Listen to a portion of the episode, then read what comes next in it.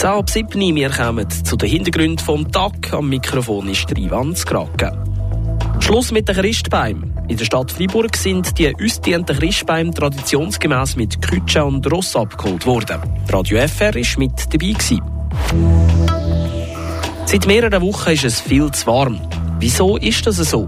Wir haben mit einem Mann geredet, der es ganz genau wissen muss. Und was bedeutet die milden Temperaturen für den Weinjahrgang 2023? Die Region im Blick. Und schon ist die Zeit wieder vorbei, wo die Christbäume und die Krippen in der Stube gestanden sind. Die Krippenfiguren die sind verpackt in einer Schachtel und der Christbaum der ist abgerüstet und ans Strassenrand gestellt worden. In der Stadt Freiburg sind heute die Tannenbäume von der Grünabfuhr abgeholt worden. Und das passiert traditionsgemäß mit Ross und Kütsche. Der Tobias Brunner hat für Radio FR eine Kütsche begleitet. Das Bürgle kommt uns auf einer schmalen Strasse Lastwagen entgegen. Später kreuzt uns auf der Galterenbrücke ein rasantes Polizeiauto und wenn wir am Ende der Tour im Berghof Nägel fahren, klirrt das Altglas im Container. All das bringt aber weder die Lolita noch die Framboise aus der Ruhe. Ce qu'il faut, c'est avoir des chevaux tranquilles surtout. C'est la principale qualité qu'on leur demande. Et puis quand même un peu volontaire, parce que la, la ville de Fribourg, c'est pas tout plat, ça monte, ça descend. Ruhige Ross bräuchte es für diesen Job, sagt ihr Besitzer, Didier Barra.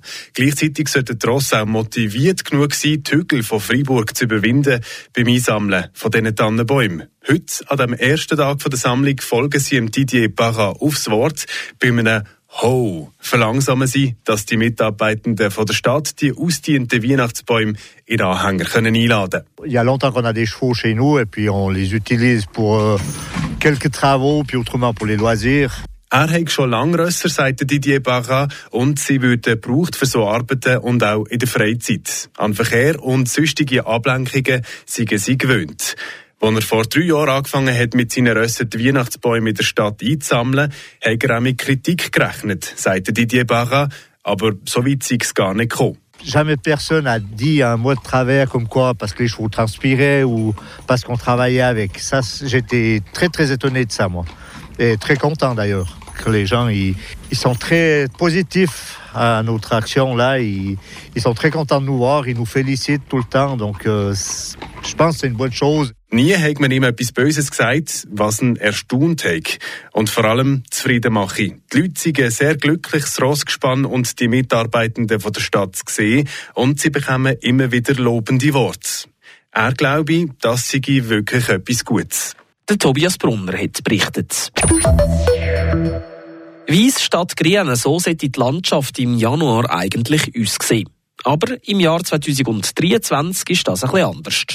Es ist viel zu warm für die Jahreszeit und das bleibt auch so, sagt einer der renommiertesten Wetterkenner der Schweiz, der Taferschnör Marius Longo. Der Renato Forni hat sich mit dem Marius Longo unterhalten. Angefangen hat alles mit der sogenannten Weihnachtstaulage. Und die, die hebt sich bis heute hartnäckig.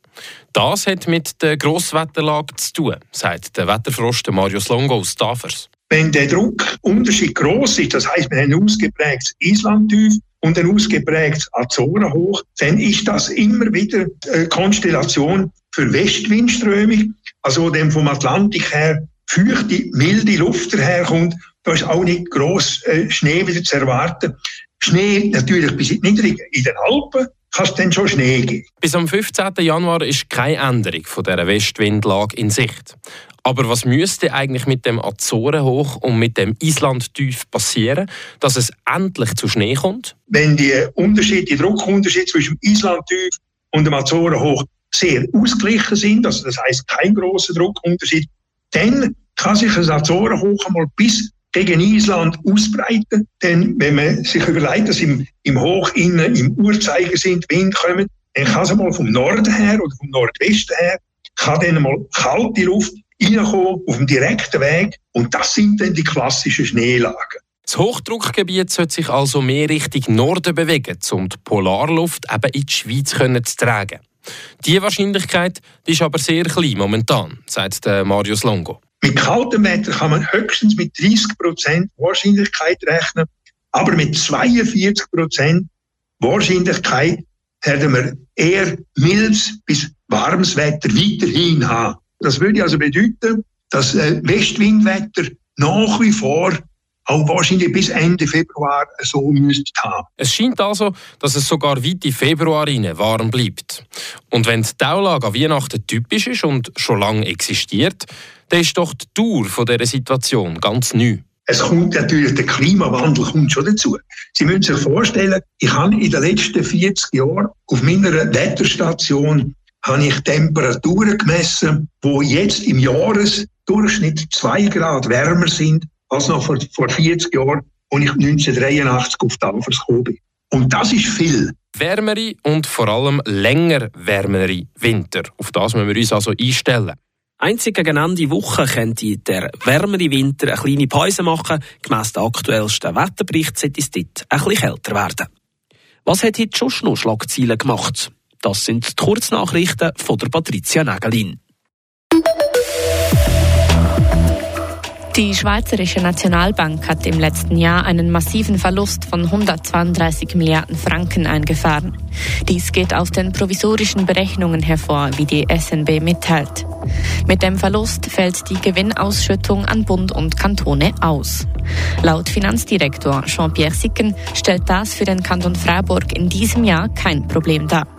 In den nächsten Jahren muss allerdings eine Lösung für den fehlenden Budgetposten gefunden werden. Schweizweit sind die Notaufnahmen von Spitälern überlastet. Das Spital in Martigny muss seine Notaufnahme während der Nacht sogar schließen. Im Freiburger Kantonsspital ist die Situation nicht so gravierend. Auf Anfrage von Radio FR bestätigt das HFR, dass eine Schließung der Notaufnahme momentan ausgeschlossen sei. Im Dala-Spital in Freiburg operiert bald ein Roboter die Patientinnen und Patienten. Das schreibt das Spital heute in einer Mitteilung. Der Operationsroboter soll vor allem in den Bereichen der Gynäkologie und der Urologie eingesetzt werden. Ab März dieses Jahres wird der Roboter den Ärztinnen und Ärzten im Dala-Spital unter die Arme greifen.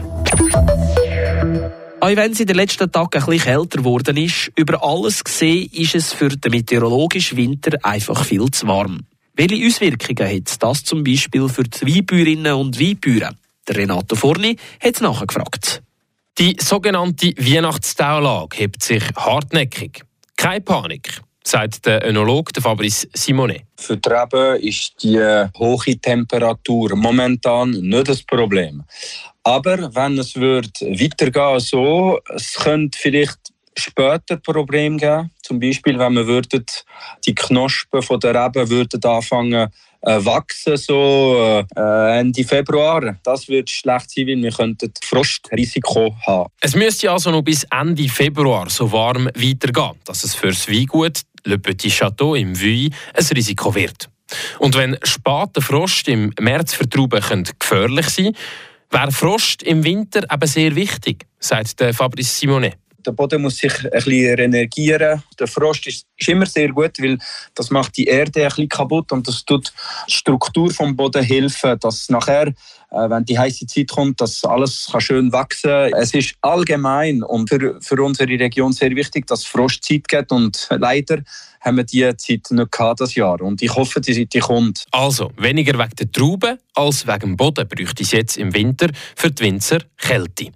Trotzdem, im Winter kann für einen Wein nicht so viel falsch laufen. Bei einem normalen Jahrgang äh, haben wir eigentlich nicht grosse Probleme. Der Treben tut sich im, im, Wachstum bringen und der Einfluss vom Winter ist nicht so groß wie im Sommer zum Beispiel. Weil im Sommer da haben wir die Frucht, die schon da sind, äh, da haben wir Krankheitsrisiko und die Risiko sind viel viel größer als im Winter. Trauben sind also nicht in Gefahr. Aber wie sieht es wegen der hohen Temperaturen mit dem Jahrgang aus, Fabrice Simone? Ich rede nicht mehr so von, von Qualität von einem Jahrgang oder nicht. Ich, ich rede mehr von einer Stilistik vom Jahrgang. Zum Beispiel der letzte Jahrgang, der 2022, ist ein sehr äh, früher Jahrgang gewesen, mit viel Sonnentag, mit viel Maturität. Und wenn wir den vergleichen vielleicht mit einem Jahrgang, der ein bisschen kälter ist, der, der Jahrgang 2021. Dann haben wir vielleicht so mehr Frischigkeit im Wein. Und trotz der ungewöhnlich hohen Temperaturen der letzten zwei Wochen ist es im Weingebiet noch zu früh für eine Jahrgangsprognose. Im Moment wollen also der Fabrice Simonet und die anderen Önologinnen und Önologen nur kein Stoßgebet zum Petrus schicken. Das war es von den Hintergründen vom Tag. Im Namen der ganzen Radio FR Redaktion danke ich ganz herzlich fürs Zuhören. Und ob frostig oder eben mild, habt gleich einen schönen Abend und morgen einen guten Start in die Dienstag. Am Mikrofon war ist Ivan Skrake. Das bewegt heute Freiburg. Freiburg aus seiner Geschichte. Ging auf frapp.ch.